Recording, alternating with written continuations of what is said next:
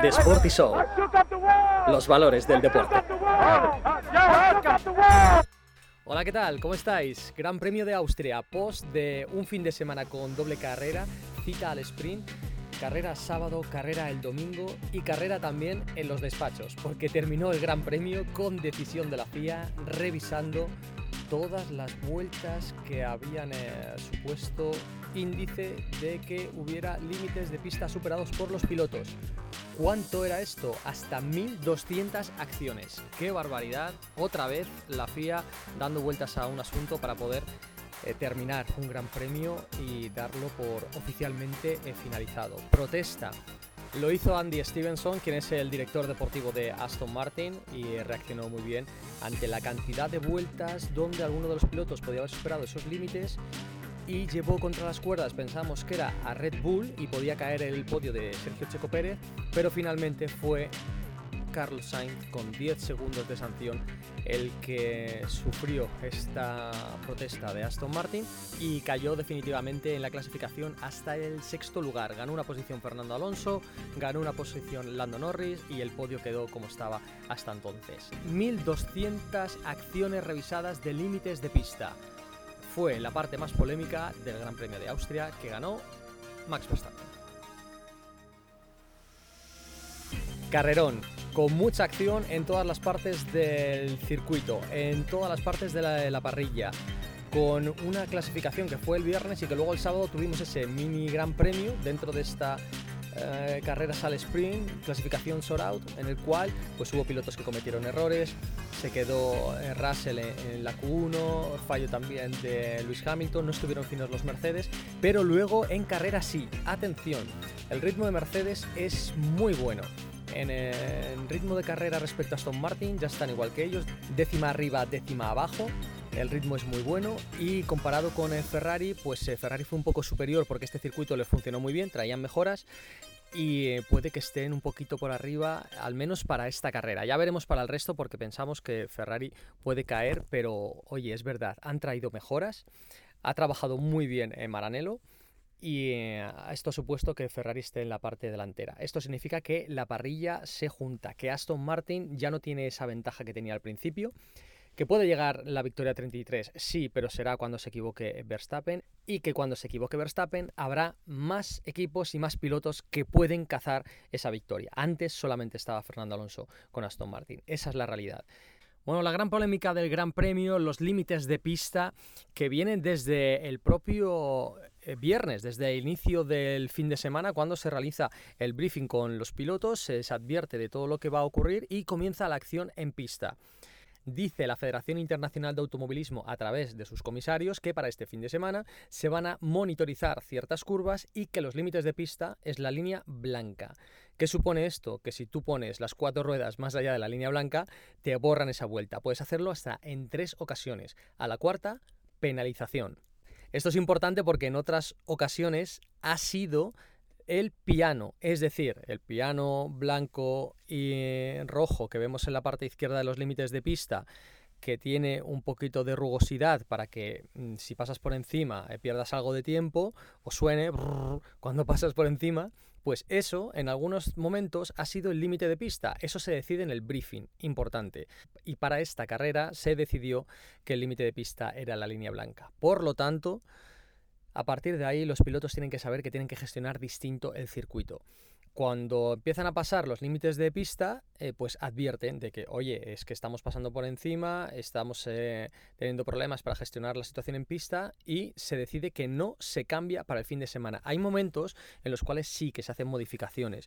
Se pinta una línea blanca más gorda, como hemos visto que ha ocurrido eh, en algún trazado. Esto ha ocurrido, por ejemplo, en Barcelona, en el, en el final del tercer sector, antes del curbón, para esta temporada el sábado se pintó una línea más ancha para que no hubiera límites de pista al atacar esa última parte y se hacen modificaciones durante el fin de semana si están todos los pilotos de acuerdo y, si por seguridad sobre todo eh, se ha de hacer. Para este fin de semana no se decidió, con lo cual se mantuvieron los límites de pista y tuvieron que monitorizar durante la carrera más de 100 vueltas donde los pilotos sobrepasaban los límites de pista. Esto es una barbaridad. Pensar que hay 20 pilotos por 71 vueltas por 10 curvas que tiene el circuito.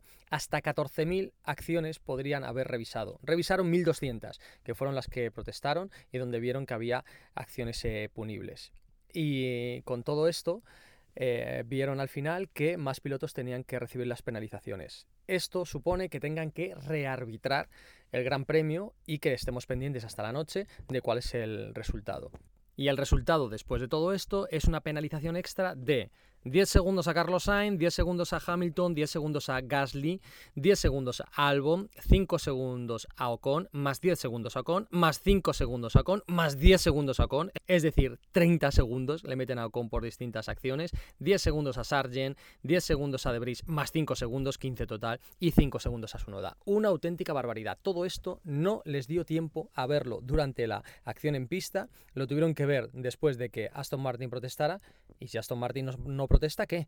Pues que no ocurre nada, porque dijeron que durante esas vueltas eh, en, carrera, durante las 71 vueltas, tuvieron que revisar esas 100 vueltas de los pilotos y no tuvieron tiempo para hacer más y que se les iba acumulando el trabajo. Bueno, otra chapuza de la FIA dentro de una de las carreras y que pudo afectar muy mucho al resultado y de hecho a uno de los nuestros eh, le afectó con eh, la caída de Carlos Sainz después de esa eh, penalización extra. Importante, ha pedido la federación ya que para el próximo Gran Premio se ponga grava en esa parte del circuito. ¿Por qué no se ha puesto? Porque, decía el propio circuito, que afectaba a otras categorías que se corría aquí. No de monoplazas, no de F2 y de F3, que por cierto estuvieron increíblemente interesantes las carreras este fin de semana. Gracias a todos por el seguimiento y por todos los mensajes que nos habéis dejado en redes sociales. Decía que no se cambia para otras categorías, sobre todo para las motos, para que no lleguen rápido a la curva 9 y 10 y se encuentren grava y puedan tener un accidente.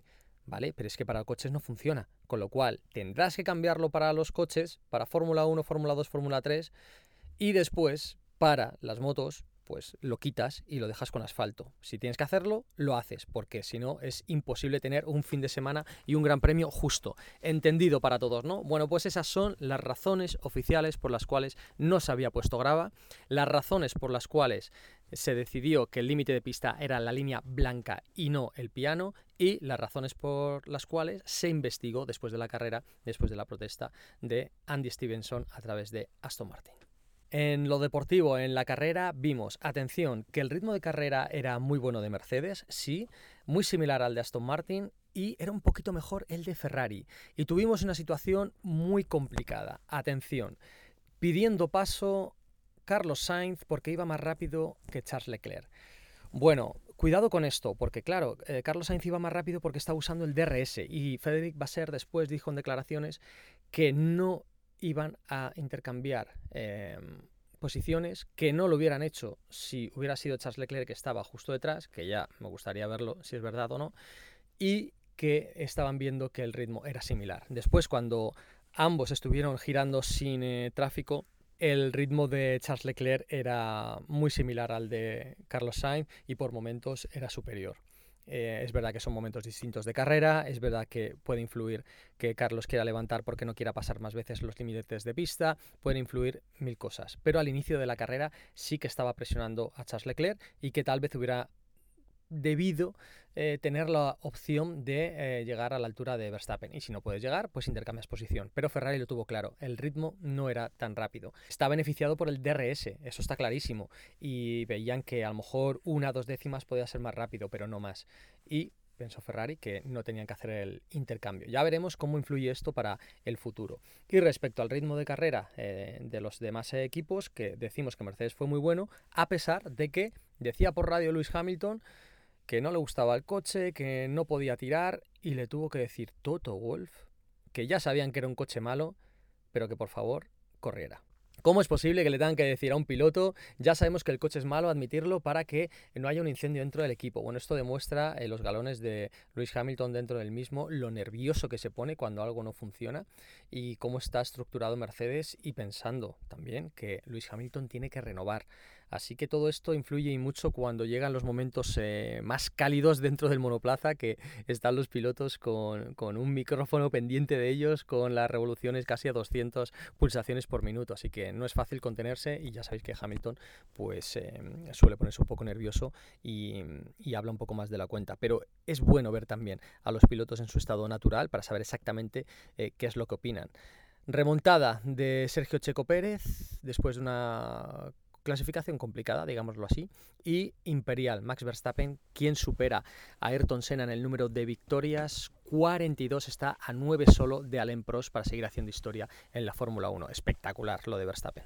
Yo creo que el dominio de Red Bull va a continuar, pero que hay mejoras en los equipos. Van a traer también una mejora en la parte trasera, según la prensa italiana, para Ferrari para el Gran Premio de Gran Bretaña. Muy bien la mejora de McLaren, sobre todo en el coche de Lando Norris, que tenía las mejoras.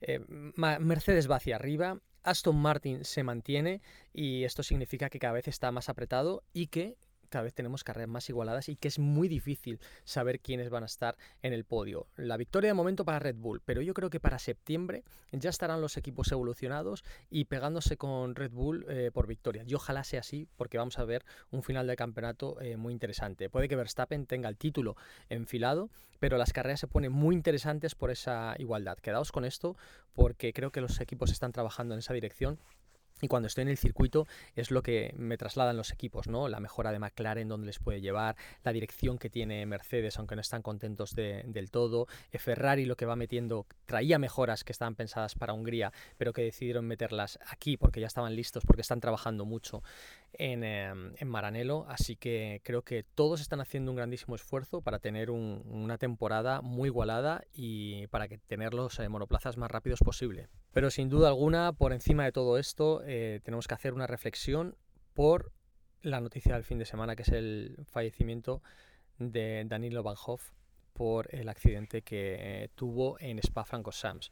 Bueno, estaba corriendo la FRECA, que es la Fórmula Regional Europea, Alpine, que es la categoría antesala de, de, la F3, ¿no? De ahí salen los pilotos y saltan a la siguiente categoría. Y estábamos corriendo con chavales de 14, 15 años. La dirección del campeonato decidió, eh, bajo situación de lluvia, reanudar la carrera, pero la visibilidad era muy baja. Danilo se salió de pista y, como vemos en multitud de ocasiones en, la subida de Auguste el Radillón, pues golpeas con las protecciones y cuando viene un monoplaza detrás que no tiene visibilidad, te lleva por delante y te golpea.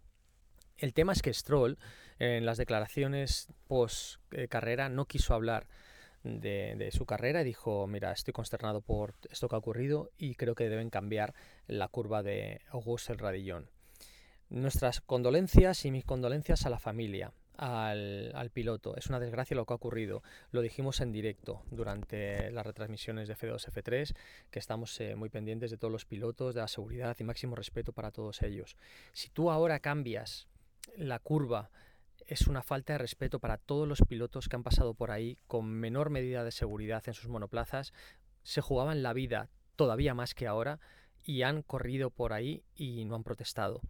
Desde los 70, los 80, 90, mil nombres, eh, Lauda, Hunt, eh, Alonso, Schumacher, todos los que queráis. Han pasado por ahí, han corrido y ha seguido siendo así la curva de Auguste Radillon. Otra cosa es mejorar la seguridad hacer más amplias las escapatorias. Es que estando in situ lo hemos visto, que el problema no es la entrada de August abajo, es arriba, la subida en el raidillón, que las escapatorias son muy cortas, que tú te sales con el coche, golpea la protección y te rebota y vuelves a la pista. Hubo un accidente de la W Series que fue fortísimo, saltando por encima de las protecciones y no falleció una chica de milagro.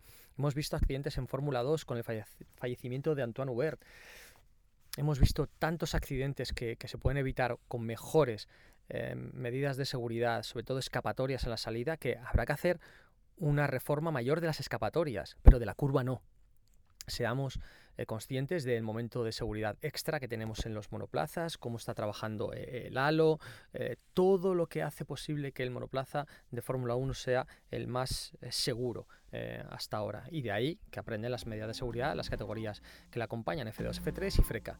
Y, y ahora F1 Academy. Pues reflexionemos sobre esto, nuestro pésame para la familia, para toda la familia del motorsport y pensemos en qué hacer para que esta curva sea eh, más segura, pero el carril y la propia curva histórica de Ojur Dillon eh, se pueda mantener y se corra con seguridad. Y no solamente en monoplazas, eh, que también se corre en resistencia, eh, hemos visto el WEC correr allí, históricos, GTs, bueno, que seamos conscientes. El motor sport es peligroso, pero hay que convivir con ello al final. Y hacer de este deporte, que es un deporte de caballeros, un lugar donde nos sentamos seguros y orgullosos de ello. Bueno, próxima semana Gran Premio de Silverstone, más carreras, más acción, es la casa de los deportes de motor, qué bien cuida eh, Gran Bretaña, su motor y sus carreras. Y viene Woodwood, atención, que tenemos una sorpresa para todos vosotros. Pronto os podré contar eh, más sobre el festival de velocidad más famoso del mundo.